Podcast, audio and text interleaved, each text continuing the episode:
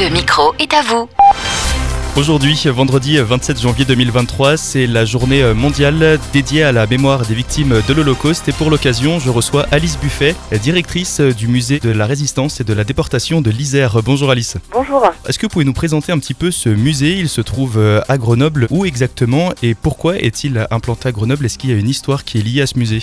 Oui, alors le musée de la résistance et de la déportation de l'Isère, c'est un musée qui fait partie du réseau des 11 musées du département et qui est consacré à l'histoire de la résistance et de la déportation sur le territoire. C'est un musée qui a été créé dans les années 60 par d'anciens résistants déportés mais aussi euh, des pédagogues avec une vraie ambition pédagogique de transmission de la mémoire de la résistance et de la déportation. Et ensuite il a été euh, pérennisé et départementalisé en 1994 et installé effectivement rue Hébert à Grenoble où nous sommes toujours aujourd'hui.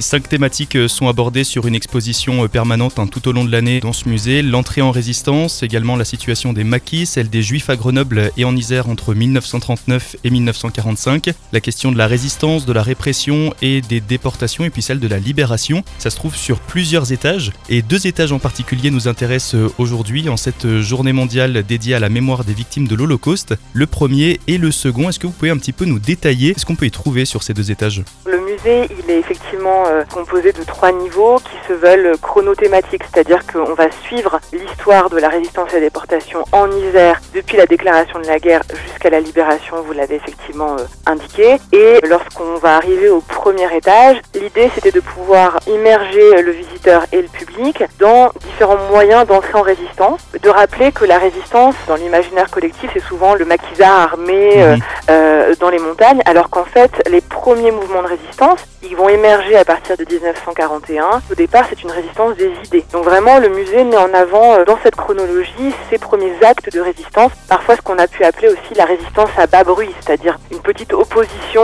à l'état de Vichy et puis de la collaboration avec l'Allemagne nazie. Le visiteur est invité à suivre ce parcours, à voir la création des premiers mouvements, combat, libération sud, l'entrée en résistance aussi des communistes, des militaires qui vont avoir un rôle extrêmement particulier euh, en Isère notamment avec euh, la création de l'armée secrète en 1943. Et puis ensuite, effectivement, un espace qui est dédié aux maquis, puisque Grenoble a été nommée capitale des maquis à la BBC, et donc de montrer euh, ce qu'a été la réalité de ces maquis, à quoi ils ont servi et à quel moment ils ont immergé, avant de relaisser la place à une partie plus thématique autour, vous l'avez dit, de la présence juive en Isère et de comment la communauté juive et les réfugiés juifs ont vécu ces années de guerre, à la fois au départ comme un refuge lorsque les Italiens occupent cette partie du département, puis ensuite comme un piège quand les troupes allemandes vont arriver à partir de septembre 1943.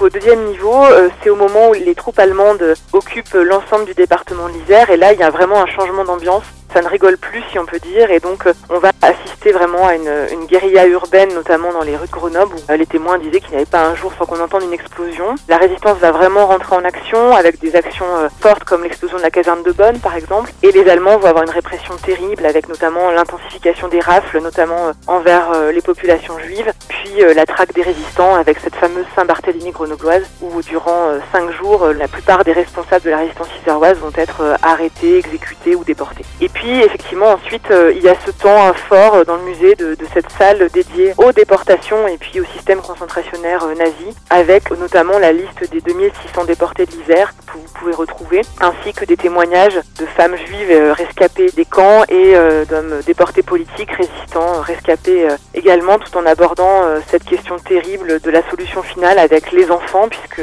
80 enfants ont été déportés depuis l'Isère et seulement 3 sont revenus. Merci Alice pour tout ce détail. On retrouve également euh, des informations au rez-de-chaussée à propos de la genèse et du déroulement du conflit mondial vécu depuis Grenoble et l'Isère. On ne le détaille pas aujourd'hui, mais pour plus d'informations, on peut bien sûr euh, venir visiter le musée. Pour toutes celles et ceux qui n'ont pas la possibilité de se déplacer pour découvrir euh, tout ça au musée, il y a la possibilité de le découvrir virtuellement sur votre site internet. Oui, en effet, on avait réalisé cette visite virtuelle à l'occasion des confinements, au moment où les musées, particulièrement le musée de la Résistance, étaient fermés. Et donc, on propose pour ceux qui sont un peu éloignés, effectivement, de pouvoir se plonger dans l'univers et la scénographie du musée. Et on a la possibilité également de s'abonner à la lettre d'information pour euh, toujours plus d'informations ou encore de retrouver les horaires sur euh, votre site internet, hein, on le rappelle, musée.isère.fr, musée au pluriel.isère.fr. Alice Buffet, merci beaucoup. À bientôt, merci.